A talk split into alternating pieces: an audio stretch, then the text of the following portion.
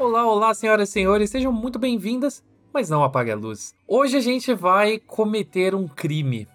Hoje a gente vai falar de filminho de herói, filme de boneco, sabe? A gente vai falar de filme da Marvel. Mas o único motivo pelo qual Não Apague a Luz pode falar de um filme da Marvel é se ele for das mãos de Sam Raimi. Ou então do James Gunn do Taika Waititi. Mas como eles não fazem filme de terror, né? No caso, então dificilmente eles se enquadrariam nesse podcast. Mas, pois é, a gente cedeu pelo segundo episódio de filme de herói do ano. Depois da gente ter feito um episódio de Batman, a gente vai fazer um episódio sobre Doutor Estranho no Multiverso da Loucura. Meu nome é Arthur Eloy e um pouquinho de Sam Raimi é melhor do que duas horas de John Watts. Eu, porra, comparação mais triste, coitado do Sam Raimi. Eu sou LH e a Elizabeth Olsen tava tentando muito uma vaga em House of Gucci sem saber como tinha sido filmado. Ah, caralho. Caralho. Meu nome é Fernanda Talarico e adorei esse filme do Doutor Estranho no Multiverso do Vão Fazer Terapia! é, também. Multiverso da E terapia. tem que pensar, Fer, que se, se existisse terapia nos filmes, os filmes eles vão se resolver num curta. Claro que não, já assistiu Máfia Vai ao Divã? Um ótimo filme de terapia. Olha aí. Então, você viu quantas temporadas de Sopranos tem? Exato. É verdade, começa num divã, Ó, né? Matrix, o novo, co- acontece por causa de terapia. Mas o terapeuta é o errado naquele filme ainda. Olha aí, fica aí a mensagem. Tô brincando, é Então, meu pra ver que nem toda terapia é boa. Então, o Não Apague a Luz é contra a terapia, não faça... Brincadeira. Não, pelo amor de Mentira, por favor. Não, a gente pode ser contra muita coisa, mas terapia a gente nunca vai ser contra. É, eu diria que o que segurou a minha pandemia, além desse podcast, foi a terapia. E Putz, até no meu rimou. caso foi videogame. Ah, eu É diria que triste. o que segurou na terapia foi a calça de moletom, porque eu engordei tanto, mas tanto, que era a única coisa que eu entrava. Eu não tô brincando, tipo, real, acho que eu engordei uns 20 quilos na, na pandemia. E aí eu não servi em nada. Então foi ela que segurou as pontas pra não ficar pelada. Tá, tá, tá corretíssimo. A pandemia era pra isso mesmo. E pra adiar filme. Desculpa. Putz, é, nossa, lembra que época? Assim, Nossa, você lembra do, do rolê que o Arthur assistiu é, o, o Lugar Silencioso em 2019, assim, e nunca mais pôde falar do filme? De Lugar Silencioso 2, abril de 2020, demorou um ano pra sair. É, eu gosto de fingir que eu tinha minha crítica pronta, eu não tinha. Assim, agora, agora eu posso falar tranquilamente, eu não tinha. Assim, e daí foi a pior coisa que eu fiz foi não ter deixado essa crítica pronta, porque daí um ano depois eu falei, puta que pariu, eu tenho que lembrar desse filme.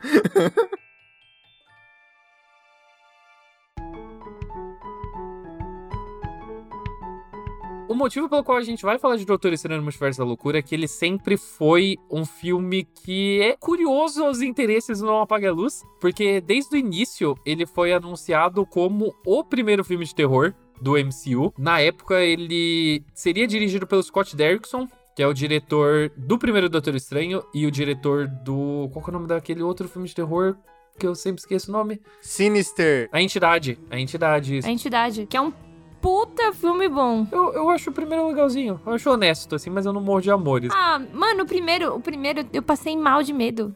Eu tive sustos reais. Eu gosto, eu vi no cinema. Ele não é, tipo, considerado aí nos estudos, tipo, o filme de terror mais assustador já feito. Tipo, daqueles que eles medem, assim, tipo, a reação da galera. Tipo, a entidade foi o que mais deu palpitação, assim, nas pessoas. E é um jeito deles redimir depois de ter feito o Exorcismo de Rose, né? Pois é, né?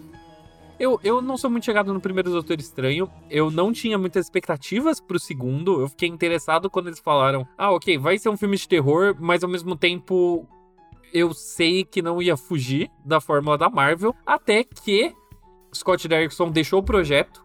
E num belo dia, o nome que foi escolhido para substituí-lo era o Homem, Sam Raimi. Se você é fã de terror, você sabe que Sam Raimi é a mente por trás da franquia Evil Dead e também de Arraste-me para o Inferno. E se você gosta de filminho de herói, você sabe que o Sam Raimi é a mente por trás da trilogia do Homem-Aranha do Tobey Maguire. A única que importa. A única que importa. Então é uma junção aí de interesses muito boa, sabe? Uma... Tem, tem muita força aí por trás dessa escolha do Sam Raimi. Então o filme se tornou interessante a partir desse momento. Esse filme, ele deu muita sorte, mas assim, Se tem um filme que deu sorte, foi esse filme. Porque primeiro que ele já começa com uma coisa muito chata, que já começou no MCU, e que é isso do tipo, para você assistir Doutor Estranho 2, você tem que ter assistido WandaVision, What If, ter assistido 5 horas de uma live do Casimiro, a terceira temporada de Twin Peaks. Sério, assim, tipo, pra assistir Doutor Estranho. E o pior é que você tem real que assistir WandaVision, eu, eu acho. Eu não assisti WandaVision. Eu não faço. Eu sei da, da o que, que acontece, eu sei do, do argumento que eu li no Twitter e eu fiz esse filme. Não, mas assim, tudo bem. Mas eu acho que ajuda bastante assistir WandaVision. E acho que você pode até assistir porque eu acho a melhor série que, que, o, que o MCU fez. Mas aí, assim, eu gosto bastante de toda a história da Wanda e, e beleza. Aí eu gosto muito que ele deu a sorte. Qual a sorte? Que o Sam Raimi não é fã. Aham, exatamente. Exatamente. Sam Raimi não foi lá pra fazer nada de fã. Ele falou assim: hum, esse é roteiro, deixa eu fazer o que eu quero. E o Zé Boné foi muito gente boa. Porque, na moral, assim. O, o Sam Raimi fez o que ele quis nesse filme. O, o próprio Kevin Feige fez algumas entrevistas falando, tipo assim. Tudo quando falou, tipo assim, caraca, o Estranho vai ser um filme de terror, ele falou, ó, oh, vai ser não. Meu, a melhor coisa do, do Doutor Estranho 2 é que o Sam Raimi pegou o roteiro e, assim, dá pra perceber que, tipo, ele não podia mexer no roteiro, porque o, eu acho o roteiro, inclusive, uma lambança. E foda-se, ele só tocou. Se. Gente, sério, vamos fazer um exercício de imaginação. Doutor Estranho 2 fosse dirigido por qualquer outra pessoa, de verdade, qualquer outro diretor, inclusive Taika Waititi, Christopher Nolan. Mas, cara, ninguém faria esse filme tão bem quanto o Sam Raimi. Porque se esse roteiro que salvou. Eu não acho do roteiro tão ruim. Acho uma lambança, mas até aí foda-se. É um filme de herói. Cara, o Sam Raimi tornou esse filme perfeito. Eu amei esse filme, eu, eu, gostei muito mais do que o primeiro. Eu me divertia, eu fiquei engajada, sei lá quanto, cinco horas tinha esse filme, eu não percebi passar. Precisei fazer xixi no meio do cinema, foi horrível perder. No meio do cinema? Foi. Eu fui lá na frente, mijei mesmo, foda-se, no maior estilo, todo mundo em pânico. foi bom pra você. Ah, pra mim foi, pro cara que eu mijei em cima, eu não sei. Então eu acho que esse filme valeu muito a pena. Assim, eu fico muito feliz, é uma troca muito boa. Eu entendo quem não gostou. Eu real entendo que as pessoas que estão com o pé atrás, porque são muito fã da MCU. Mas é isso que tá. Quem não gostou foi é essa galera que, que é fã da Marvel, é adulto Disney. E eu falo mesmo, a verdade tem que ser dita. Mas é verdade. Assim, eu, eu até entendo, porque veio muitas questões, é, vieram muitas questões que eu acho que faz sentido, do tipo, o que fizeram com a personagem da Wanda. Porque é, ela pirou, né? Ela tá pirada de vez, assim, mas eu achei tão legal a piração dela. Meu, é, é tipo, se você vai fazer a Wanda surtar, faz ela literalmente surtar, tá ligado? Não só num, em cenas emotivas, mas faz ela sair matando a galera. Mostra o quão poderosa ela é. Faz ela ser uma máquina de matar. Não, então você torna ela virar uma vilã, tá ligado? Vilã mesmo. E eu demorei um pouco pra ver o Sam Raimi no filme. Agora, quando a, a Wanda sai do espelho se contorcendo, eu falei, é isso, o Sam Raimi, tipo, foi aí que eu vi o Sam Raimi a primeira vez, e daí foi, tipo, ladeira abaixo no bom sentido, porque, cara, o que ele fez nesse filme, ele brilhou, real, brilhou. O rolê que eu sempre bati boca desde a entrada do Sam Raimi, é, nesse filme, é que não importa muito o controle do Kevin Feige quando você tem um, um cineasta com tanta visão quanto o Sam Raimi. No sentido de, tipo, ok, esse filme poderia ser todo picotado, recortado, e ele poderia ser um Sam Raimi diluído. Eu acho que ele é um pouco um Sam Raimi diluído, mas ainda assim você vê muito do estilo dele. Porque o estilo dele é tão forte, mas tão forte, que ele meio que se sobressai às amarras do estúdio, às amarras da, da Fórmula Marvel. Sabe? Eu acho o roteiro é de longe a parte mais fraca. Eu acho que tudo de ruim nesse filme é Marvel Studios e tudo de bom é Sam Raimi. Tudo que deu errado é culpa do roteiro e dá pra ver que não tem a mão do Sam Raimi. Porque provavelmente falaram pra ele assim. Porque, ó, eu imagino muito ele falando, mano, posso matar o Doutor Estranho? Não. Eu posso fazer a Wanda ser estuprada por uma árvore? Não. E ele foi tocando o que ele podia fazer, sabe? E ele sabe trabalhar dentro de limitação porque ele também passou os últimos anos trampando como produtor, né? Então tem, tem uma experiência aí dos dois lados da, da moeda, né? Ele sabe como dirigir algo que tenha muita personalidade, ele também sabe como trampar com dinheiro, trampar com executivo. Então ele era a pessoa, uh, ele é a pessoa perfeita para fazer esse filme. Desde o primeiro momento que ele foi escolhido, honestamente acho que é o meu filme favorito do, do MCU. Eu acho que talvez fique pau a pau com Guardiões da Galáxia, que eu adoro também. E eu gosto de Thor Ragnarok, mas eu não, não morro de amores. Mas eu acho que essa, essa trindade aí de James Gunn, Sam Raimi Taika Waititi são os cineastas que eles conseguiram meio que desafiar a fórmula da Marvel, que é tão, tão restrita, e fazer algo que tenha personalidade. Porque mesmo dentro da Marvel você tem filmes que são bons, mas que não tem personalidade, tipo Capitão América 2 tá ligado? Que é um filme legal, mas que você fala, puta, esse poderia ter sido dirigido por um computador, tá ligado? Por um algoritmo. Esse filme, no final das contas, eu acho que ele tem muitos defeitos, e tem muitos defeitos que você vê que é a artificialidade da Marvel falando por cima de algo que é a direção do Sam Raimi, tá ligado? Ele meio que só acaba exaltando tudo de ruim que já tem na Marvel. Quando você vê um diretor de verdade trabalhando, você fala, caralho, dá, daria para fazer um filme. A questão da Marvel em si é que Cara, é, é, quase uma estética, tá ligado? Você vai assistir um filme, você sabe como que ele vai funcionar. É uma estética Marvel. Chapado, feio, nojento. É, ele é, sei lá, muito limpo, enfim, todo, todas as questões que vêm. É, é, é uma estética, ponto. E então, tipo, quando você pega esses diretores. E é muito bizarro pensar nisso como o James Gunn, como um cara que ele não tinha nome na época, sabe? Tipo, o James Gunn não é o James Gunn de hoje em dia. E ele conseguiu desafiar isso da forma dele, sabe? Porque quando a gente pega o Taika, por exemplo, ele já era um nome. O Sam Raimi, então, tá ligado? Ele, ele foi lá. Tem um tweet muito bom do Arthur, né? Ele foi lá pra ensinar. Exatamente. Então, tipo, você não contrata o Sam Raimi pra, pra esse tipo de coisa, sabe? Ele também não, não, não iria aceitar fazer qualquer coisa, sabe? E, e, fazer qualquer coisa, tipo assim, não ter um, uma direção criativa, uma direção que identificasse como, como dele. Eu sinto sim que tem esse embate sempre. Mas vai acontecer porque é um filme gigante, gente. É muita grana envolvida, é muita coisa envolvida. Então, tipo, esses filmes eles acabam passando pra gente que não é, tipo, tão fã da Marvel, não é o cara que morre de amores porque aparece, ai, um fanservice do, dos Illuminati. Eu nem sabia o que era Illuminati, eu caguei. eu achei não. legal morrer. Ou, oh, agora que a gente falou do Illuminati, preciso dizer. O Jim! O Jim! Isso foi 10 de 10, foda-se. Eu amei. É, eu, eu gostei, achei que ele tava bem. Eu não gosto. Eu não gosto, eu não gosto. Eu gosto, eu amo John Krasinski, eu quero, eu, eu adoro ele, eu quero que ele faça mais coisas. Mas o cheiro de fancasting dessa porra me incomoda, porque as pessoas elas não, não fazem ideia de por que, que elas querem ele como o Senhor Fantástico, além de só de, ah, ele se parece e a Emily Blunt pode ser a Mulher Invisível, resolvida. Mas vocês viram, vocês viram a teoria muito da hora de que ele é o pai dos filhos da Wanda? Que? Não. Não, eu sou contra Nesse a teoria. Universo? eu não vejo nenhuma teoria. Eu virei muito minoria nesse podcast, né? Vocês fizeram tudo que o homem Gente, hétero branco faz. Sempre. Meu objetivo desde aquele episódio do Death Note é todo dia eu vou chegar numa gravação e estragar o dia de Fernanda Talarico. Nossa, você até parece o meu namorado. Nossa, Caralho, coitado. É isso aí, gente. Coitado do Hugo. Coitado, coitado do Hugo. Coitado, Não. É, eu gosto que... Puta podcast condescendente também com a hétero, é o coitado do Hugo. Vocês não sabem. Esse só quer um pedido de socorro. Aquela Marina Joyce all over again. Minha, minha função como homem hétero é passar pano pra outro, cegamente, ué. É verdade. É verdade. Enfim, é, mas eu gostei, eu quero que vocês vão se fuder, não me importa.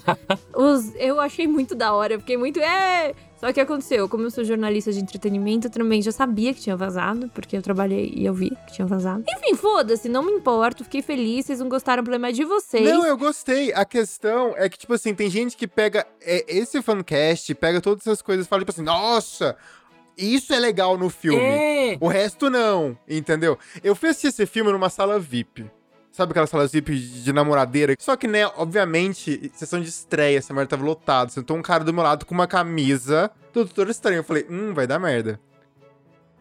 Eu juro pra você, eu acho, eu acho que ele teve um orgasmo quando apareceu os Illuminati, assim.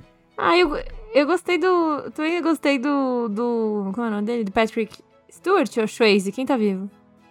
O, o Xavier aparecendo. E é muito legal ele aparecendo. É muito bonitinho. Aí você pega, tipo, a cena do, do John Watts lá fazendo o Homem-Aranha lá. Os dois Homem-Aranha aparecendo da mesma forma, a câmera nem mexe, tristíssimo, nojento, tá tristíssimo. tá ligado? E ele que não, ali é mó bonito, tá ligado? E a galera fica batendo palma, sabe? Pra, aqui é mó bem feito tudo isso. O, o negócio todo é de que desde Vingadores Ultimato eu falo que o MCU acabou.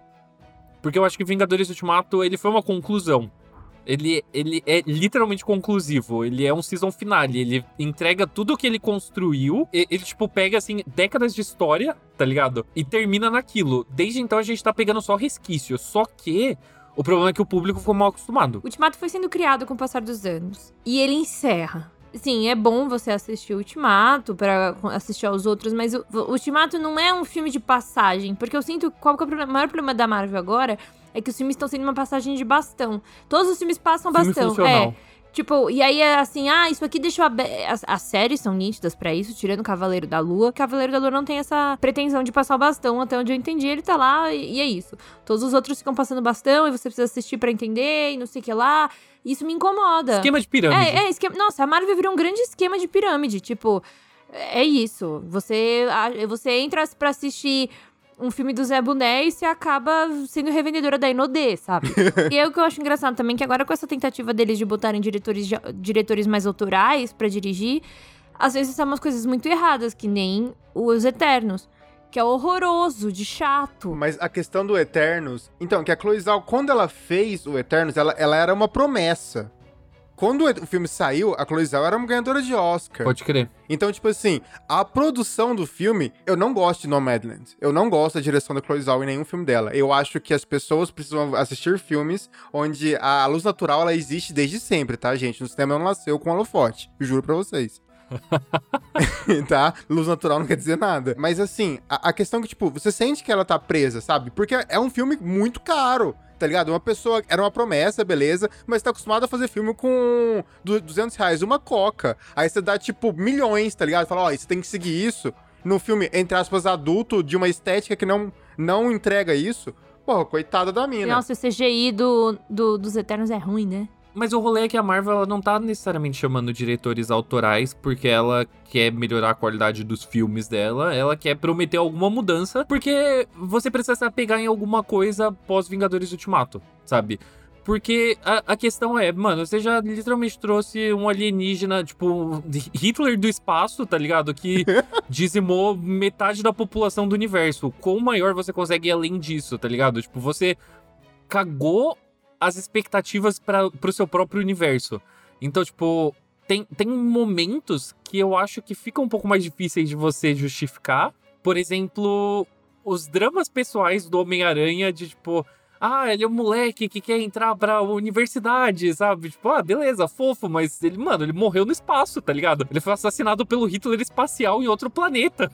Mas já, tipo, esse moleque tá fudido da cabeça. E o que eu gosto do Doutor Estranho é de que apesar dele ser a culminação da fase 4 até agora, que é insuportável a fase 4, porque tudo que ela fez foi o que a Fer falou de passar o bastão, tipo, WandaVision não tem final, tá ligado? WandaVision é uma promessa de um futuro, e daí você tá assistindo Loki, daí Loki não termina. Tá ligado? Ele não tem um final, porque ele só fala, tipo, ah, vai acontecer alguma coisa aí. Homem-Aranha não tem final, porque ele fala, hum, parece que a gente fudeu o multiverso. E daí vem Doutor Estranho e puxa de todas essas coisas, ele não se importa com nada disso. Tá ligado? Tipo, só que, ao mesmo tempo, ele tá batendo cabeça com tudo que o fã da Marvel agora, hoje em dia, espera. Ele espera essa hiperconexão, ele espera desfecho, ele espera todas essas coisas, e ele é- e Doutor Estranho é um filme que fala. Eu não ligo. Não importa se você assistiu WandaVision, Loki, não importa se você assistiu What If, aquele lixo intragável de série. Não importa, nada disso importa. Isso é só um filme com uma história extremamente simples, tá ligado? Com pessoas com motivações simples e vamos ver o que, que sai disso. Tipo, o Sam Raimi ele parece muito mais interessado em explorar o quanto ele consegue colocar o estilo dele dentro da estética extremamente chata e padrão da Marvel, do que necessariamente falar, nossa, puta, eu vou aqui expandir e criar rumos interessantes pra esse universo. Porque honestamente esse universo não importa mais. Não sei por que tem tanta gente apegada ao futuro da Marvel, essas coisas que acabou. O que eu gostei muito nesse filme também é que ele tem um lance. Ele não. Ele não. Não deixa de, de deixar aberto pro que vem aí, sabe? Ah, o primeiro crédito que a galera bateu palma lá. É, também. É. Que inclusive, nossa senhora, o que, que fizeram com a Charlize Theron? Mas tá. Eu, eu não reconheci que era Charlize Theron e eu acho essa cena pós-crédito uma merda, porque não significa nada. Porque a outra é o Bruce Campbell se batendo, né? A comparação é Lindo. desleal. Essa cena é linda. Então, mas eu gostei, porque eu, eu gosto, tipo, do olho abrindo, do terceiro olho abrindo e tal. Então, foda-se, eu achei da hora. Bom, Bruce Campbell, cara, coisas que eu gostei desse filme. A primeira é que pra mim virou um Onde Está o Wally de referências do próprio Sam Raimi. Isso é demais. É demais. E assim, ah, nossa, fanservice do Sam Raimi, eu nunca assisti, foda-se. Ai, nossa, mas o filme é da Marvel, hum, reclama no outro guichê, não me importo. Sim, mas é o Sam Raimi piscando pra tela, isso é muito legal. Exato. Mas é muito louco porque, tipo, todos os outros filmes da Marvel, eles são exatamente isso, só que com a Marvel, sabe? Ele falou com todas as palavras. Eu não assisti todos os filmes. Eu nem sei o que eu tô fazendo. Ele falou, velho. Ele é perfeito. Não, exato. E daí parece que é uma pessoa que é muito maior que a Marvel, tá ligado? E é, tá ligado? E é uma pessoa que é muito maior que a Marvel. E é isso que é lindo, tá ligado? Porque, tipo, assim, Doutor Estranho não é nenhuma revolução, tá ligado? Não, esse, esse filme, ele não mudou o cinema, é, não existia, é, tipo, ele não criou o cinema do zero. Tá tudo bem, a gente não está discutindo nesses termos, até porque nenhum filme da Marvel fez isso. Mas você tem que admirar de que a essa altura do campeonato, onde absolutamente todo mundo em Hollywood quer ser a Marvel ou quer estar na Marvel, o Sam Raimi, que tá, tipo, aposentado basicamente da direção, tá ligado? Volta, senta na cadeira de diretor e faz um filme sobre ele, sabe? Ele, ele aborda um trabalho gigantesco com maior descaso. Puta, tem que assistir tudo isso daqui, vinte e poucos filmes e tantas séries de TV. Ele falou, não vou. Não vou. Você quer saber? Você quer que eu faça alguma coisa? Eu vou assistir o primeiro Doutor Estranho. Foi a única coisa que ele assistiu. O Sam Raimi, ele teve. Assim, ele é tão grande e eu não sei real por que, que o Zé Boné gosta tanto dele, de verdade, porque assim, não faz muito sentido pra mim. No meu coração faz, mas na, na lógica de mercado e tal, não faz. Mas o Sam Raimi é tão grande que ele criou o próprio Stan Lee e botou o Bruce Campbell pra ser o Stan Lee do filme dele, É, cara. É isso. E assim, e é muito, foi muito engraçado, porque eu assisti no JK, caso os nossos ouvintes não sejam de São Paulo, o, o, o JK é um shopping bem caro que tem aqui em São Paulo. Shopping de pau no cu. Exato, tipo onde o Arthur trabalhava antes. e aí, tipo, então assim, não era exatamente o lugar onde as pessoas conhecem o Sam Raimi, né? Tipo, a obra dele e tal. E nem o Bruce Campbell. Quando o Bruce apareceu, eu ri alto, porque eu não sabia que o Bruce ia aparecer. E aí minha mãe, eu fui assistir com a minha mãe, que eu dei pra ela de presente de, de, de, de Dia das Mães, né? Porque afinal o, ingresso lá é, tipo, eu gastei 300 reais de ingresso. E aí a minha mãe, tipo, ai filha, por que que estamos rindo? Aí eu fiquei, tipo, putz, mãe, depois eu te explico, à meia-noite eu te conto. Porque, enfim, é- isso que é engraçado, só eu tava rindo, sabe? Ninguém mais riu no cinema. Tipo, a galera não. Não, não tem essa catarse, tipo, tudo bem, você vê os três Homem-Aranha lá, ah, legal. Mas entender quem é o Bruce Campbell, quem ele é hoje, como ele tá, tipo, porque uma coisa é você assistir Evil Dead, outra coisa é você saber Evil Dead fazer parte, né, do seu imaginário. Isso foi muito legal. E, e, e real, eu senti que ele botou o Bruce Campbell pra ser o Stan sabe? E, inclusive, eu ia falar uma coisa no começo, né, na minha, na minha, minha frasezinha engraçadinha do começo, mas eu esqueci. E era tipo, sabe, trate seu amigo como o Sam Raimi trata o Bruce Campbell. Tipo, cara, eu, tenho, eu tô fazendo um filme, você quer? É um fato conhecido de que o Sam Raimi tem um apelido carinhoso pro Bruce Campbell, que eles se chamam de bebê. Não. Isso é verdade. Isso é verdade, um chama o outro de bebê. que coisa melhor do que um brother que faz, tipo, ô, ganhei dois ingressos, você quer vir comigo? É o Bruce Campbell e o Sam Raimi, cara. É esse tipo de coisa que você precisa pra sua vida. Essas coisas, sabe? Tipo, se o Sam Raimi chega com o Bruce Campbell, assim, no set do, da Marvel Studios, fala, vou botar ele no filme. O Kevin Feige, ah, não, mas com- não importa, não importa, não tem o que bater boca, porque o Sam Raimi quer e ele vai fazer. Então, tipo, eu entendo que muita gente possa ter se decepcionado com o fato de que não é o Sam Raimi dando 100% dele. Não é Arraste-me para o Inferno, sabe? Onde, tipo, ele tá completamente surtado de fazer, tipo, um terror pastelão. Sim, ele está trabalhando dentro das limitações do estúdio, e mesmo ele dando, tipo, 10% dele, você começa a ver, tipo, personalidade. Algo que não tinha nos filmes da Marvel, porque a Marvel se prendeu em fazer filme funcional. Tipo, filme de história, tá ligado? Historinha de vamos ver onde isso vai levar. Esses 10% que ele dá é o suficiente pra galera, tipo, se matar depois e falar, tipo assim, nossa, e esse filme é PG-13, sabe? Eu não acho, eu não acho nem que é 10%. Vamos ser bem realistas. Eu acho que o Sam Raimi, ele deu ali 2%. E ele tá super suave. O- a questão toda de que eu acho lindo é que esse filme ele não é estressante pra ninguém. Ele não é estressante pra ninguém, porque, tipo, o Sam Raimi fez porque ele queria fazer, saiu com um cheque gordo e tá de boa. Você vê, assim, como é que tá se portando nas junkets, não tá falando, meu Deus, que esse filme é uma revolução do cinema e vai mudar tudo. Ele só fala, ah, queria fazer um filme, eu fiz um filme. E ele tem que ser abordado com essa perspectiva. Porque, tipo, eu não consigo entender o investimento emocional que as pessoas têm no, no, no universo da Marvel até agora. Tá ligado? Já passou 20 filmes, já passou trocentas séries de TV, o que mais tem para acontecer? Para onde que a gente vai, sabe? Não é síndrome de Estocolmo, porque as pessoas, elas, elas não argumentam mais sobre a Marvel, elas simplesmente aceitam e engolem. Mas eu acho que esse filme, tipo, o Doutor Estranho, ele tá sendo muito bom para você ver como as pessoas elas não têm a capacidade de raciocinar, de separar o emocional do lógico, porque ele virou meio que um espantalho muito fácil de você bater nele, sem perceber que você tá batendo nos outros filmes da Marvel, porque a reclamação que eu mais vejo é tipo, ah, o roteiro é ruim, foi o que a Fer falou. O roteiro é uma lambança, mas pelo amor de Deus, me chega com um roteiro da Marvel melhor. Eu não entendo a. Ai meu Deus, WandaVision era uma série boa. Eu acho isso o maior surto que existiu. Ah, eu amo WandaVision. Eu gosto, eu gosto dos primeiros episódios de WandaVision, onde tinha uma proposta de você parodiar os episódios. E depois eu acho que virou uma bagunça do caralho.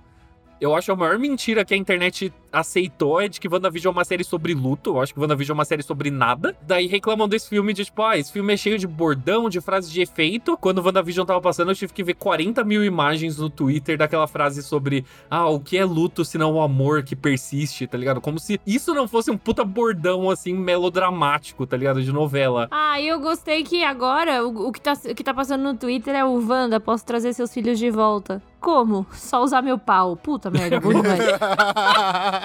Wanda, posso trazer seus filhos de volta? Como? Aí tem um, um gif dos dois, tem uma imagem, montagem dos dois, tipo, é, na cama e ele falando, daqui nove meses eles chegam. ah, bom demais, cara. Oh, e eu gosto muito, eu gosto muito do, do Doutor Estranho nesse filme, porque é tipo, você não tem filho, caralho, para, velho, para, você não tem filho, você não tem filho para! Tipo, e eu gosto, eu gosto muito, muito de tudo. Que ele chega pra Wanda, fala onde tá a América Chaves.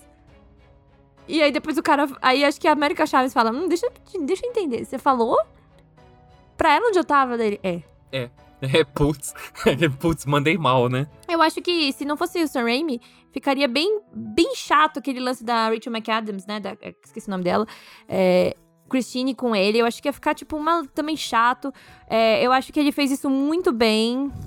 Ia forçar uma barra. Esses momentos que são quase piadinhas no filme, assim, ele, ele acaba não sendo, mas se fosse outro diretor, ia ser um filme da Marvel, sabe? É... Cara, e eu, eu curti muito, não sei se vocês perceberam. Quando a Cristina aparece no casamento e tal, não tem uma coisa do tipo, ai, nós seríamos felizes. Não, ela tá tipo, é, a gente não deu certo, isso é mais esquisito, né?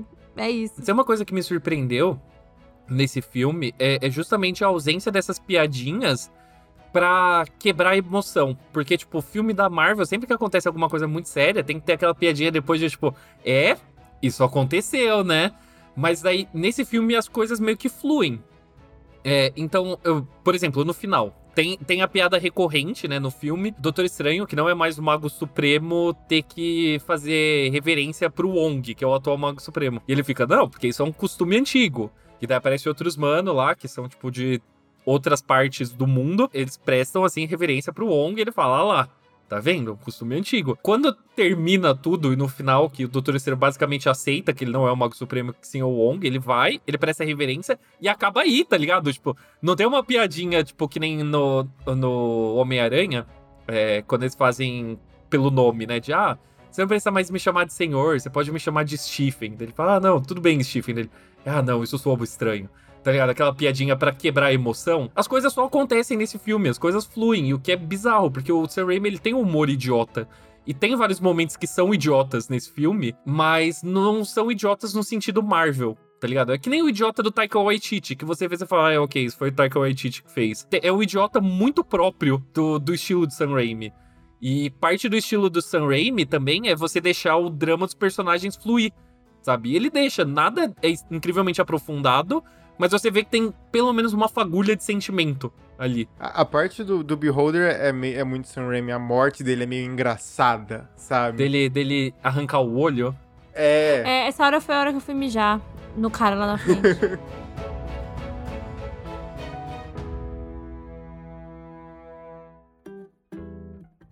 sabe uma coisa que eu gostei muito, que eu achei que, meu, o Sir fez muito bem? Provavelmente alguém pediu para ele e falou assim: Sir eu queria muito um momento girl power. Mulher brigando. E aí ele falou: beleza, eu vou fazer. Só que o Sir fez de um jeito do tipo. Porque a gente já cansou desse momento girl power. Yes, mulheres, vamos, mulheres, galera. Não, cansamos. The Boys já até zoou. The Boys zoou. E aí o que, que o Sam Raimi faz? Ele vai lá, e faz de uma maneira que o público que não tá acostumado, que não tá, tipo, olhando com os olhos cansados de jornalista, não vê. E isso aqui para mim ficou nítido, tipo, os dois caras não chegam a fazer nada, eles só morrem. Um cara, tipo, a cena, meu, e essa cena para mim, ela tá igualzinha a Carrie, o que é perfeito. É perfeito. Ela tá toda cagada de sangue, o que já é meio assim, né, pra Marvel, porque a Marvel não bota muito, né, assim. E aí ela já tá toda cagada de sangue, que ela matou os Ultrons e, tipo, ela. Enfim, foda-se. O raio negro, tipo, ficar sem boca e explodir. O, o Jim é, tipo, sei lá, fatiado. E é mega violento. E aí, a, e eles nem conseguem brigar, eles estão, tipo, meio que na conversa e ela detona eles. Ela só briga, de, tipo, de igual para igual com as minas. E é uma briga linda. Igual pra igual, não, né? Ela destrói as meninas.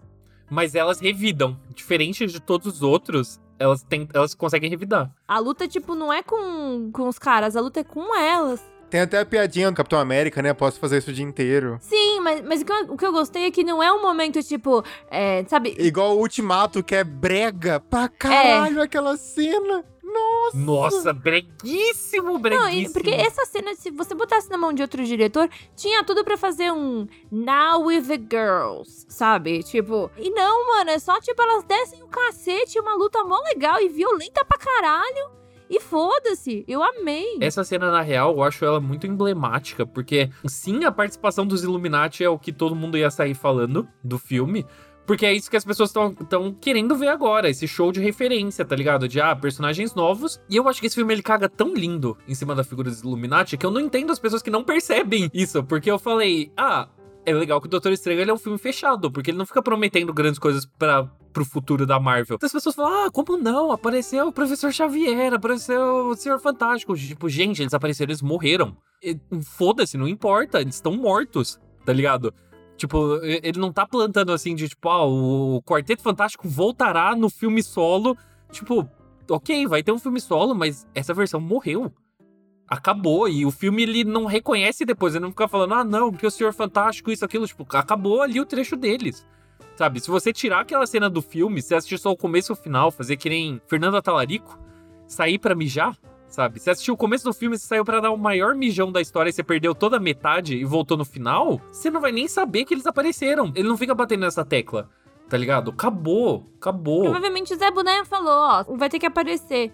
Tá bom, bota aí. Tá bom, ó. Apareceu e foi embora. A história seguiu em frente, tá ligado? O filme segue em frente. Ele não fica se desdobrando pra outras pessoas. Ele, eu acho que ele faz até que com certo bom gosto a questão da nostalgia, tá ligado? Que aparece Xavier, toca um pouquinho da música e tal. E, mano, depois o Xavier morre, tipo, de uns jeitos mais grotescos, tá ligado? Tipo, num jumpscare muito louco. Que é, inclusive, é bizarro pensar que tem um jumpscare no filme da Marvel. Tem pelo menos uns três nesse filme. Porque tem o demônio que aparece no templo. É, nessa cena de Xavier tem dois, né? Porque quando ele chega nos, nos escombros, ela bota a mão pra fora. E depois a Wanda demoníaca saindo da névoa, mano. No maior estilo Carrie. E tem duas, acho que, referências da Carrie, né? E tem jumpscare de verdade, velho. Tem jumpscare de verdade. Então, tipo, eu entendo não achar que esse filme é a maior maravilha do mundo, porque definitivamente não é, mas, tipo, nivelando em termos de Marvel Studios, caralho, velho, tá muito à frente. Tá muito à frente. Eu não consigo entender, tipo. O que as pessoas querem, se não isso, tá ligado? Você já assistiu 20 filmes iguais. Você quer ver mais da trilogia do Tom Holland, sabe? Que são filmes completamente insuportáveis, construídos todo remendado de momento a momento, sem um pingo de emoção genuína e só porque ele fica acenando pra HQ pra você se sentir inteligente, porque você perdeu tempo lendo gibi em algum momento da sua vida. São é, filmes feitos pra ser espetáculo. Tem até aquele meme, né, do, do Hulk cinéfilo, tipo, nunca assista Homem-Aranha longe de casa em casa, tá ligado? Ai, o, o Hulk Cinéfilo, inclusive, compartilhou minha matéria do 365 dias. Aham. Olha aí. Ó- Ótimo perfil. Um beijo, um beijo, Hulk Cinéfilo. Aposto que ouve a gente. Ah, a gente é mesmo nível de bagaceiro, né? É, então... É, eu, ia- eu ia falar... Eu ia falar alguma coisa importante pra vocês. Ah, nossa! Como o Benedict Cumberbatch fica bem de barba, né? Eu acho que é o contrário, é como ele fica feio sem barba. Ah, tá, é. Quando ele apareceu sem barba no filme, eu fiquei, é o que demônio é esse? Que porra é essa? Estranhíssimo. Tem um. Sabe Between Two Ferns? Aham. A gente já falou aqui, né, do Between Two Ferns. Tem um que o, o cara lá do Se Beber Num Caso pergunta pra ele como é que você se sente, tipo, sendo um ator ruim as pessoas só gostam de você por causa do seu sotaque Aham. britânico. É muito bom. E é verdade? Mas o, o Strange não tem sotaque britânico, né? Não. Mas ele tem É. barba, o que daí equilibra. É, mas cara, ele, ele sem barba é muito feio. Eu fico real impressionada, assim. Como. Ele é meio surto, né? Mas eu caio no surto, porque eu sou meio cadelinha, com berbite. Mas ele é muito bonitinho de barba. E aquela barba meio branca, quer dizer, aquele cabelo meio com umas mechas brancas. Eu falei, ei, rapaz, é isso aí, tá bonito. Eu queria muito ver umas entrevistas do, do Cumberbatch daqui a uns anos, assim, quando passar a loucura do O MCU. multiverso da loucura do MCU? Então, quando passar o multiverso, no- eu queria que ele falasse da experiência, porque eu acho que. Eu acho que ele comprou a pira do Sam Raimi e eu acho que ele se divertiu, tá ligado? Porque ele teve que interpretar dois personagens diferentes numa briga completamente estúpida e divertida a briga das notas musicais. Ele teve que fazer a versão zumbi dele, que eu acho a melhor parte. Aliás, tem esses excessos assim de Sam Raimi, eu só poderia ter saído da mente dele. Tipo, o Scott Derrickson não conseguiria pensar, tipo, no Doutor Estranho zumbi com uma capa feita da alma dos condenados, tá ligado? Cara, numa capa, na verdade, é uma. São asas, não são? Parece uma asa. É incrível aquilo. São asas, é.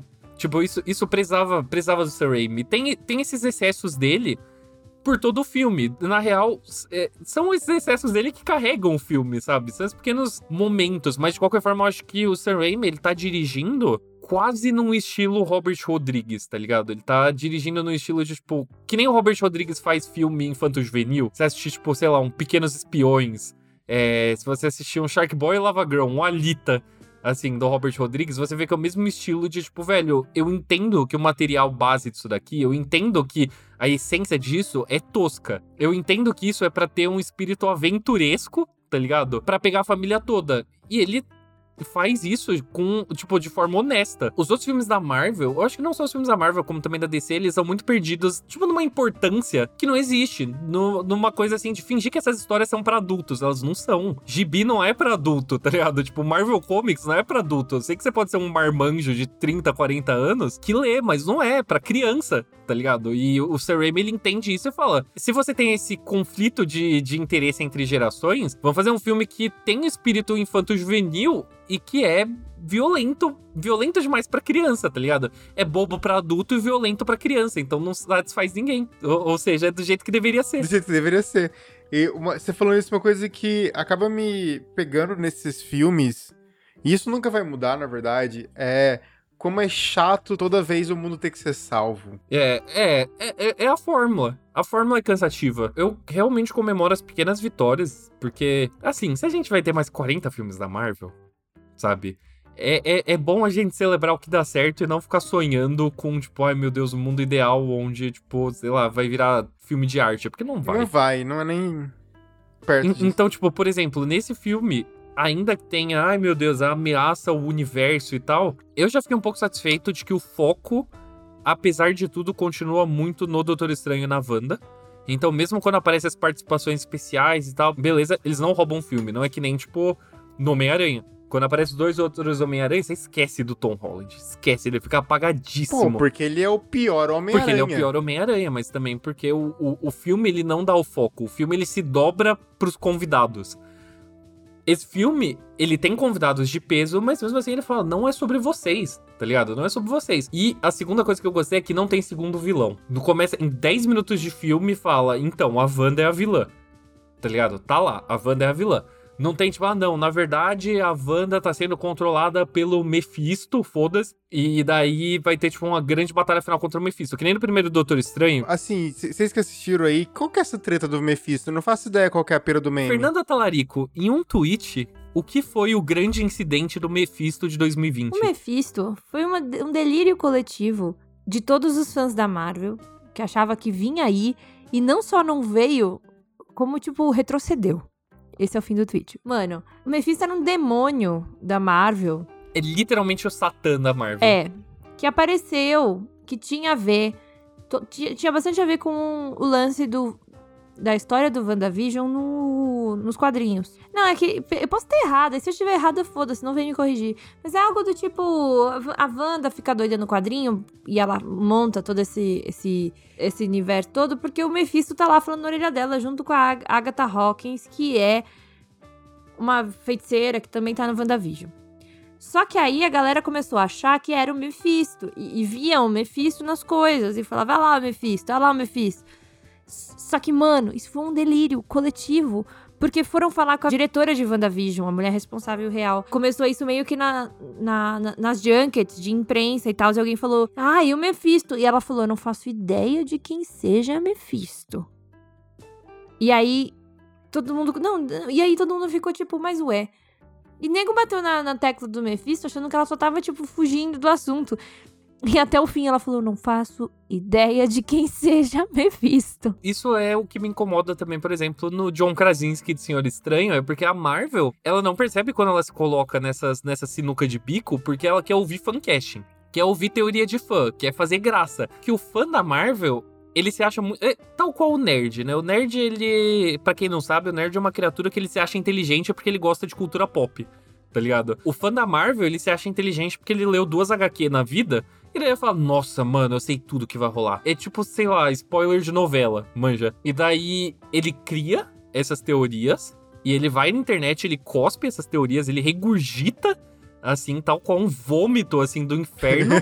é, e daí todos os outros fãs da Marvel se alimentam desse vômito e transformam no oficial, tá ligado? Então, por exemplo, John Krasinski de Senhor Estranho, não é assim que, tipo, ó, o Kevin Feige falou, hum, acho que esse, esse cara é talentoso. Alguém soltou, fez uma... soltou assim num fórum e falou, ó, John Krasinski de Senhor Estranho, Emily Blunt de Mulher Invisível e é isso. E daí todos os outros fãs assumiram como verdade e começaram a fazer fanart, então qualquer outro ator no lugar daria merda. O rolê do Mephisto foi isso, as pessoas colocaram a cabeça dela de tipo, ó, na real, no final vai ser revelado que a Wanda tá sendo manipulada por Satã. Tá ligado? Satã da Marvel. No final não aconteceu nada disso, porque isso é estúpido, isso é o tipo de estupidez de HQ tá ligado? Daí as pessoas ficaram, nossa, porque a Marvel não teve coragem de botar isso como se, tipo, em algum momento tivesse sido confirmado, sabe? Mas só existiu na cabeça dos fãs.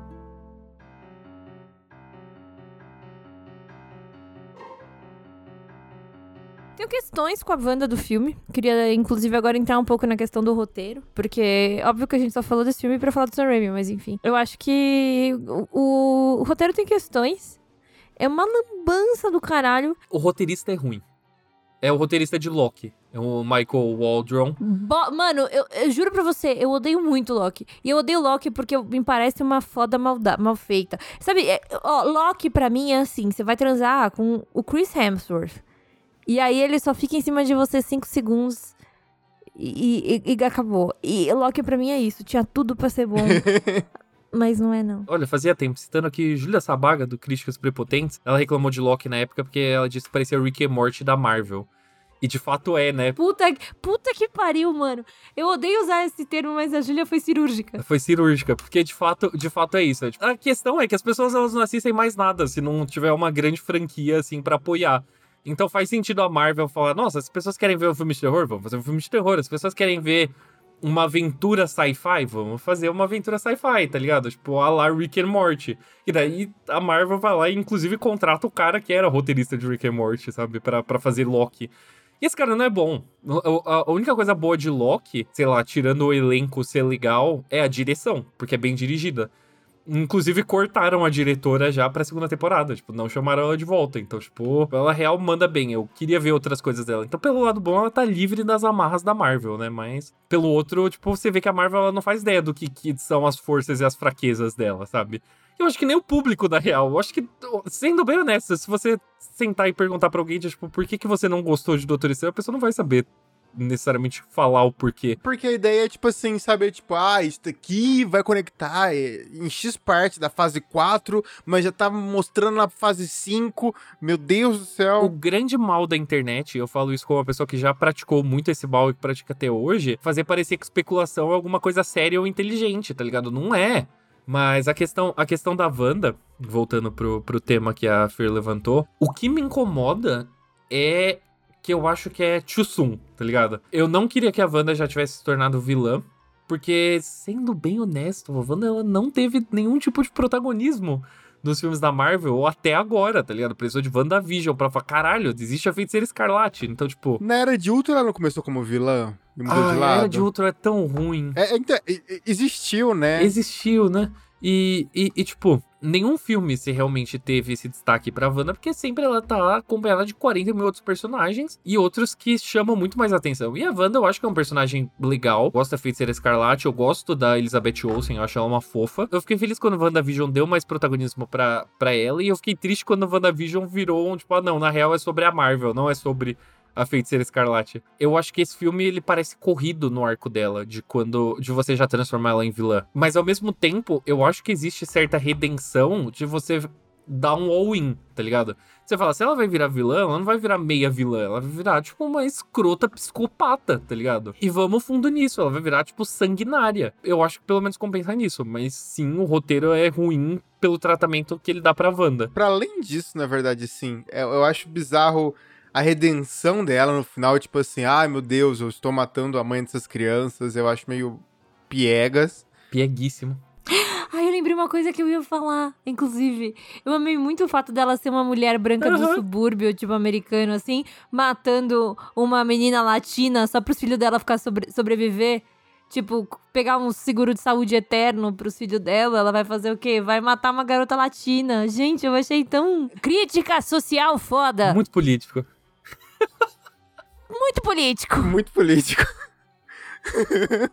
Inclusive, essa palavra da América, eu acho muito bizarro, tipo, o Dr. Estranho zumbi falando pra ela, não, você consegue sim. E dela consegue a partir do, do, do- de uma frase motivacional de um cara morto. Yes, we can. Puta, assim, desculpa. Ai, é, é, é por isso que eu não consigo levar fã de quadrinho a sério, sério. O fã de quadrinho que não reconhece o quão estúpido é o próprio meio, tá ligado? Ele, ele não merece direitos. É tipo quando você vai conversar fã de terror, tá ligado? Fã de terror, eu acho que pra você ser fã de terror, você tem que entender que é estúpido e é legal por ser estúpido. Tem o- um tweet incrível também, que é, tipo, falando sobre Drag Me to Hell, né, o Arraste-me para o Inferno, que é, tipo assim, ou você gosta, ou você não faz parte do meio, ponto. É isto. É, é, é- é sobre isso, assim. Você não consegue perceber que não diz nada sobre você, as coisas que você gosta serem estúpidas. Amigo, faz terapia, tá ligado? Porque, tipo, é muito estúpido uma personagem se chamar América Chaves. É muito estúpido, é conceitualmente estúpido. Então, tipo, você começa a ouvir as frases assim de, tipo, ah, América está bem. Sabe, ah, tem que proteger a América. Tipo, cara, isso, isso é patético, tá ligado? É patético. E, ah, eu sei que vem da HQ, e sim, era es- estúpido nas HQs também, sabe? Eu não sei se eu posso culpar o Zack Snyder, mas eu vou culpar ele, entendeu? É- é- Se precisa culpar alguém, a gente culpa o Zack Snyder. exatamente. Só a Fer vai defende. É, mas Ah, é essa... porque ele é legal, cara. É, Porque você acha ele gostoso, é diferente. Nossa, desculpa esse exposed assim. Na honesta, na honesta, desculpa. Não, vocês é, expuseram o- os meus bração. É isso. É isso. É assim, em breve no, vai ser uma das recompensas do Apoia-se do Não Apague a Luz. Apanhar de mim. Cara, É, essa apanhar, cara. apanhar vai ser, ó, 500 conto por mês, você ganha um socão na cara de Fernanda Talarico. Você escolhe qual lado do rosto ou no centro. Mas por. Mas na recompensa, no tire de 150 reais, você recebe todo mês uma foto de desbração da, da Fer pra acompanhar o progresso dela na academia. E, se- e dependendo também do valor, se você, sei lá, você transfere 20 reais, eu dou 20 likes aleatórios nos seus tweets. Pô, tá barato demais. É que hoje eu não tinha nada pra fazer, daí eu fui ver os, os posts do Arthur no Instagram. E aí eu comecei a curtir tudo, porque eu pensei, vai chegar um monte de notificação, ele vai ficar muito confuso. É, o Twitter tava lá, Fernanda Talarico curtiu esse e 24 outros tweets seus. Eu falei, o quê? o que rolou aqui? Eu, não- é- eu tava muito sem ter o que fazer, cara. A gente tava brincando sobre terapia, mas eu acho que esse, esse episódio é o mais. Esse episódio, esse, esse filme é o mais assim, tipo, terapia ajuda. né? Quer dizer, a Wanda é a pessoa que mais precisa de terapia real, assim. E eu gosto que a motivação dela nesse filme é uma bosta. A motivação é lixo. É tipo. Tudo bem, ela tá apegada ao resquício que ela conseguiria ter do visão e tal. Eu acho interessante, tipo. Mas é um res... Cara, é, a, motivação dela é: eu quero os meus filhos. Mas tem filhos no, no Tem aquelas crianças que aparecem. Tá vendo? Ai, não tá. Ai, não precisava ter visto o WandaVision, eu entendi tudo do filme. Não, mas eu, eu, eu, eu sabia que ela tava atrás de criança. Agora, se aquela criança apareceu no 13 terceiro... É, a Wanda virou o Desse- de agora. qualquer tá ligado? Podia ser o Witch ali. Tá atrás de criança, tá Ah, ligado? A Wanda virou Michael Jackson, não. Caralho. É. Aí foi longe. Eu amo que a gente quebra o Arthur todo vez que podcast. Então, eu achei engraçado isso. Porque ela não tem filho, cara. E é, e é- e é muito bom, porque a cara do Doutor Estranho é exatamente isso.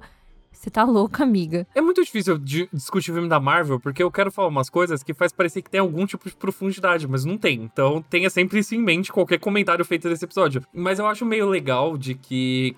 Quando existe meio que um arco emocional pro Doutor Estranho, o da Wanda é construído em cima das piores desculpas possíveis, mas o do Doutor Estranho, existe meio que um arco emocional dele aceitar de que tá tudo uma desgraça. É a primeira vez, tá ligado? Que o MCU reconheceu de que, tipo, caralho, deu merda, tá ligado? Ele fala, mano, eu literalmente fui pra, pra outro planeta enfrentar o Hitler espacial, eu consegui derrotar ele, e mesmo assim eu não tô feliz. E daí ele termina, quando ele consegue derrotar a Wanda.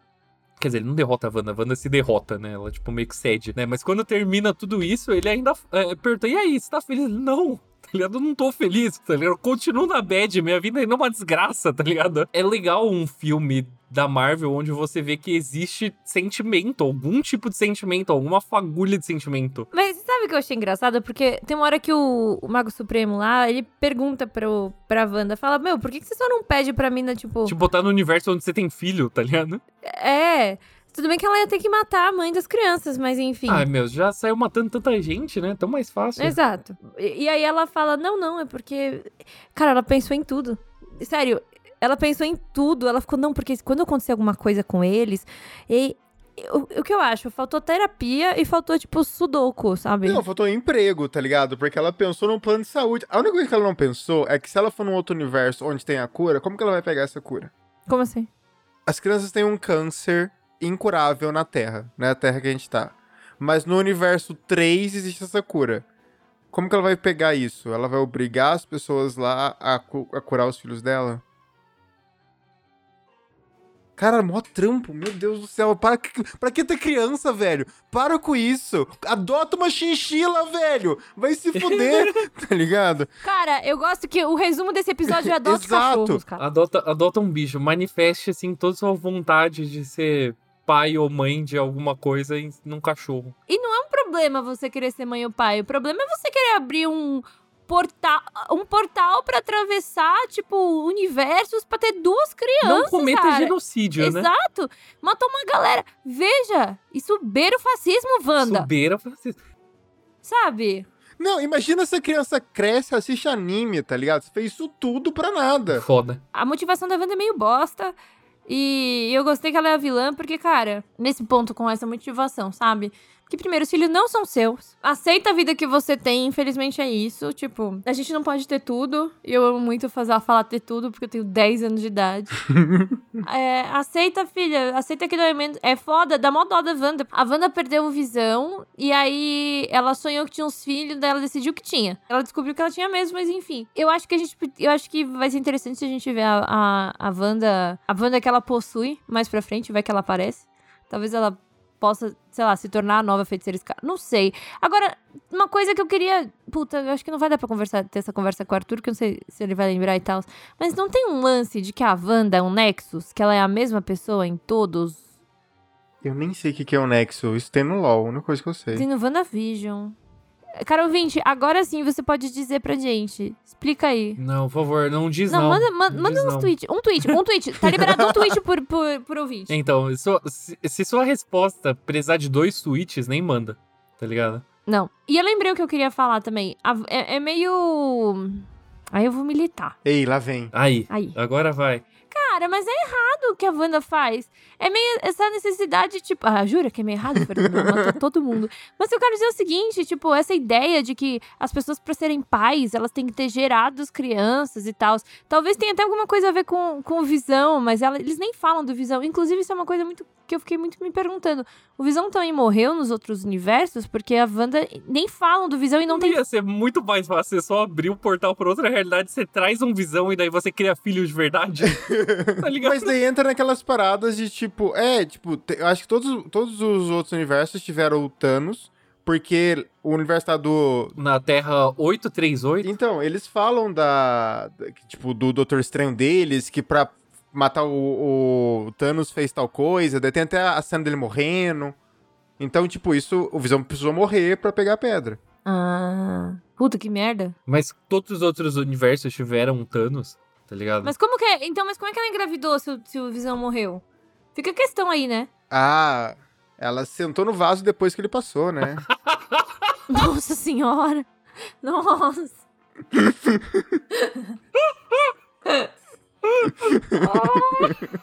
muito boa. Muito boa. Parabéns, parabéns, parabéns. É, caros ouvintes, não dá pra engravidar assim, tá? Só pra avisar. Não, mas você sabe o que me incomoda na Wanda? Essa necessidade de ter filho que seja dela. Adota umas crianças, velho. Ó o Bruno Gagliasso e a Giovanni Bank aí com umas crianças. Tem uma questão, eu não, eu não vou, eu não vou desenvolver isso, então saiba, saiba você, cara ouvinte, que eu vou só jogar essa aqui e eu vou embora depois, mas eu só, só informar que eu acho que se enquadra nisso. Esses dias eu tava conversando também sobre o Doutor Estranho com um patrocínio, nosso advogado aqui. Nosso querido. Gente, Não tirar férias. Esta- Estava num bar, tomando uma, uma boa breja, eu, patrocínio e o queridíssimo camarada Hidalgo, um abraço. E a gente chegou à conclusão de que os filmes da Marvel, eles são sutilmente, muito sutilmente eugenistas. Todos eles. Todos eles. E isso vai desde do porte físico dos atores e atrizes, que são questões meio tipo perfeição sobre-humana, tá ligado? Esteticamente, como também muitas das, das questões na trama. E eu acho que essa coisa do da, da procriação se enquadra, porque se você parar pra pensar, se você parar pra pensar bem, a Wanda desse filme, ela é tipo o Zé do caixão do MCU, tá ligado? Que fica nessa coisa assim de se reproduzir, se reproduzir, não, porque o sangue, tá ligado? Tipo, isso é o Zé do caixão, sabe? Saudades, meia-noite, levarei sua alma. Lindo. Arte. Não, mas é, mas é exatamente isso, assim, ela não... Amiga, adota umas crianças, adotava a pró- própria América Chaves, que que tá lá procurando os pais. Você acha que ela vai querer adotar uma É, latina? são- Mas é real, e tipo, ela não viu... Imigrante de outro universo? Roubando nossos empregos. Ela falou: volta, volta pro seu universo. Build the wall. Eu acho, acho meio complexo, assim, o que eles fizeram com o personagem da Wanda, culpa zero do Sam Raimi, novamente dizendo aqui. Porque, tipo, ela termina o WandaVision chateada, chateada e tal, mas ela não me parece estar tão pirada. É, ah, não, é verdade, eles botam a culpa no Darkhold, né? É... Mas sei lá também. Mas ela teve que pegar o livro em algum momento. Tipo assim, Ela pega o livro no final do WandaVision. eu não venho. Ah, caralho!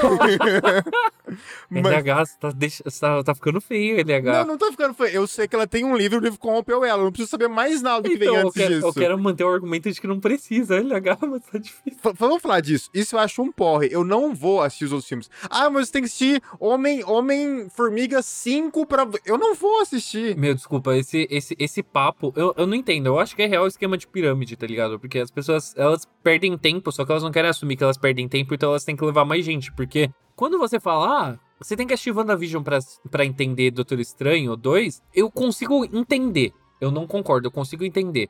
Mas aí quando a pessoa fala, ah, você precisa assistir WandaVision, Loki, What If e Inumanos, eu falo, não, puta, desculpa, aí você só é burro. Inumano saiu? Existiu mesmo Você isso? nunca assistiu Inumanos?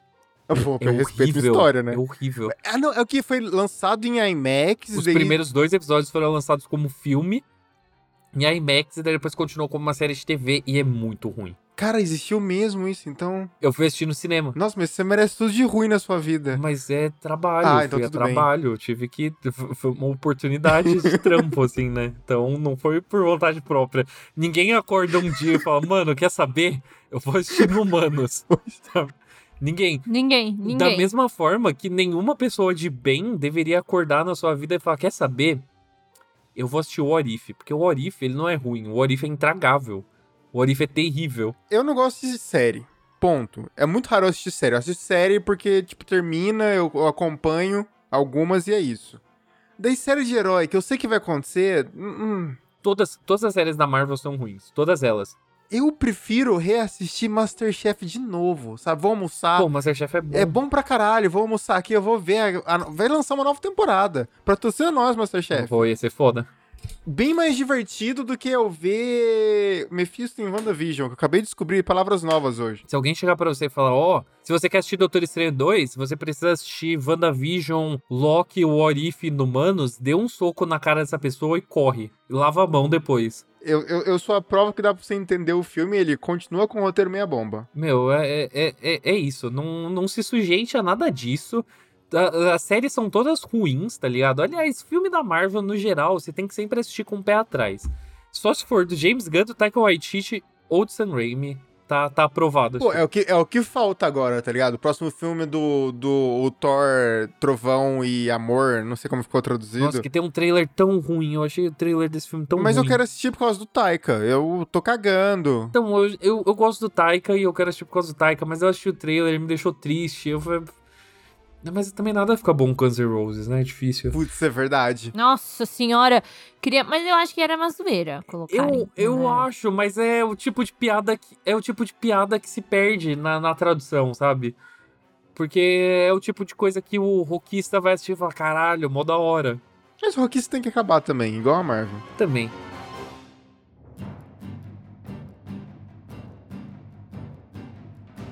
Mas enfim, olha, eu acho que depois desse daqui a gente não vai fazer mais nenhum episódio de filme de herói. Até sei lá. A Marvel não tem nada de, de filme de terror mais agora. DC não tá prometendo nenhum filme de terror também. Mas simplesmente acabou. Acabou essa temporada de filme de herói no Não Apague a Luz. Chega. Deu. A gente não vai falar mais disso. Sam Raimi, eu espero que não faça mais filme de herói na Marvel. Eu acho que ele mesmo já tá de saco cheio. Porque nas entrevistas ele já falou: Ó, meu próximo filme, eu quero fazer um filme de terror. É isso. Sabe por quê? Porque o homem agora está bonado, ganhou aí um salário gordo, pode seguir com a vida dele normal, reformar a piscina, tá ligado? A vida está feita, mas pra gente bater o prego nesse caixão de filme de herói não apaga a luz, vem a nossa pergunta tradicional. Fernanda Talarico, você apaga ou não a luz para Doutor Estranho no Multiverso da Loucura? Nossa, apago. Apago. Sam Raimi. Apago ainda. apago ainda mídia no Sam Raimi. É isso. O que é Golden Shower, não é mesmo? O que é Golden Shower? Não, sério. Apago com gosto, apago feliz. Apago e ainda mando, mando, na, mando na frente desligar o, o Apple Watch pra parar de botar luz. Bom demais, bom demais. Foda-se. Foda-se que o roteiro é bagunçado. Foda-se se você não gostou. É isso. Foda-se se os Illuminati apareceram um pouco, eu não me importo. Eu tô muito feliz com o que o Sam Raimi fez. E eu acho que no meu coração é uma revolução. Vem aí mais coisa. Cara, imagina. Imagina botam. Por que eu tô de óculos, cara? Imagina botam na mão do Sam Raimi todos os filmes da Marvel a partir de agora. Eu ia gastar muito dinheiro. Ele mesmo acaba com o universo Marvel, tá ligado? Mata todo mundo e. Ia ser lindo, velho. Ia ser lindo. Luiz ou LH, você apaga ou não a luz para Doutor Estranho no Multiverso da Loucura? Eu apago porque eu quero que o Sam Raimi fique rico. Eu paguei esse filme uma vez, pagaria mais vezes pra dar mais dinheiro se fosse direto pro Sam Raimi. Se tivesse um Pix dele, assim, um QR Code, assim, na porta do cinema, tá ligado? Eu não nem assisti o filme, eu só clicava ali. Era só isso que eu queria. Então eu apago a luz pro Sam Raimi, divertidíssimo, ri pra caralho, porque eu achei divertido. E pau no cu se você assistiu WandaVision, menos pra vocês dois, porque vocês foram obrigados. Arthur Eloy, você apaga ou não a luz para Doutor Estranho 2? Eu apago a luz, eu apago a luz com gosto. Eu acho. Eu, eu repito as minhas palavras, que eu sei que são palavras ousadas, mas eu repito as minhas palavras que eu falei quando eu saí da cabine, que é. Depois de 10 anos e pouco, a Marvel finalmente fez o primeiro filme dela. Caraca. Precisou o Sam Raimi vir e ensinar como que se faz um filme de verdade, tirando Guardiões da Galáxia e Thor Ragnarok, tudo que veio antes é lixo. Foda-se o resto do MCU e também, especialmente, foda-se todos os fãs que ficaram decepcionados com esse filme, foda-se todas as pessoas que ficaram decepcionadas por qualquer motivo com esse filme, mas especialmente os fãs que ficaram decepcionados que esse filme caga na fase 4. A fase 4 é um lixo, todas as séries são um lixo. Se você acha que WandaVision tem um roteiro bom, você está errado e o problema é em você. Procure ajuda. Esse filme ele tem todo o direito de existir e eu fico muito feliz de que ele basicamente vai salgar o chão por onde ele passou, tá ligado? Pra nada mais crescer aqui. Acabou o MCU de novo. É isso, né? Não apague a luz. é isso. Eu ia falar alguma coisa, mas eu só fui. Entrei no rolo compressor do Arthur. Então, eu tenho, eu tenho. Eu tenho muito ódio acumulado. Eu escrevi a crítica desse filme pra, pra Legião dos Heróis. E eu sinto que eu ainda fui controlado, mas eu me arrependo de não ter cagado o suficiente no, no Homem-Aranha, na crítica dele, pra Doutor Estranho parecer ainda melhor em comparação. Mas o meu ponto é, eu fico puto porque eu não aguento, eu, eu não tô mais no Twitter. Eu não tô mais no Twitter, eu tô usando bem pouco. É por isso que você tá puto. Então, não, é, eu tô bem. Esse é o ponto. Mas toda vez que eu entro, eu vejo, tipo, as discussões. E, tipo, a- a- tá, tá tendo esse pente fino no Doutor Estranho 2, sendo que as pessoas há meses atrás estavam aplaudindo aquele lixo do filme do Homem-Aranha. Um lixo, lixo, terrível. Então, tipo. Já, já que a gente falou tanto de, de Rick and Morty, né? Tem uma cena que eu gosto muito do Rick and Morty que amarra bem isso. Ele tá sendo vaiado, né? O Rick, daí ele fala. É, as suas vaias não significam nada pra mim porque eu já vi o que vocês aplaudem. é isso. Então fica aqui. Se você gosta de Marvel, você não pode reclamar do roteiro de Avatar 2. Um beijo, a gente se encontra no cinema em dezembro. É isso, a gente se encontra em dezembro. Mas antes disso, se você ficou irritado com esse episódio, você quer defender a honra da Marvel Studios, O problema é seu. grita, grita assim pra sua janela, porque a gente não liga, a gente não se importa. Pega o travesseiro, coloca a cara e grita nele bastante. é, então, e assim. grita, assim, esperneia aí no seu quarto, porque foda-se. Discorde na sua casa. E se você também não gosta da Marvel, mas não gostou desse filme, também foda-se você, porque honestamente você está errado. Mas se você é um dos poucos bons, uma das pessoas do lado certo da história, você pode seguir a gente no Twitter em arroba NApagaLuz, onde a gente celebra a obra do Sam Raimi. Seja no bom, seja no ruim, a gente vai estar sempre do lado desse velho safado. É isso, gente. Por favor, procurem terapia. Muito obrigada, não apaguem a luz.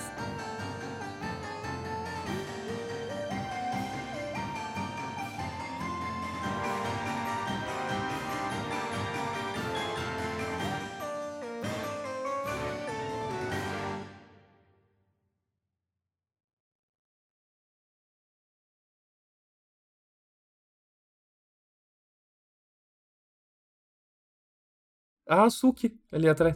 O Geralt, ele está É, acompanhando. tá a Suki, o Garrett e o Woody Allen, achei fofo. O Woody Allen, o pet, o pet do LH.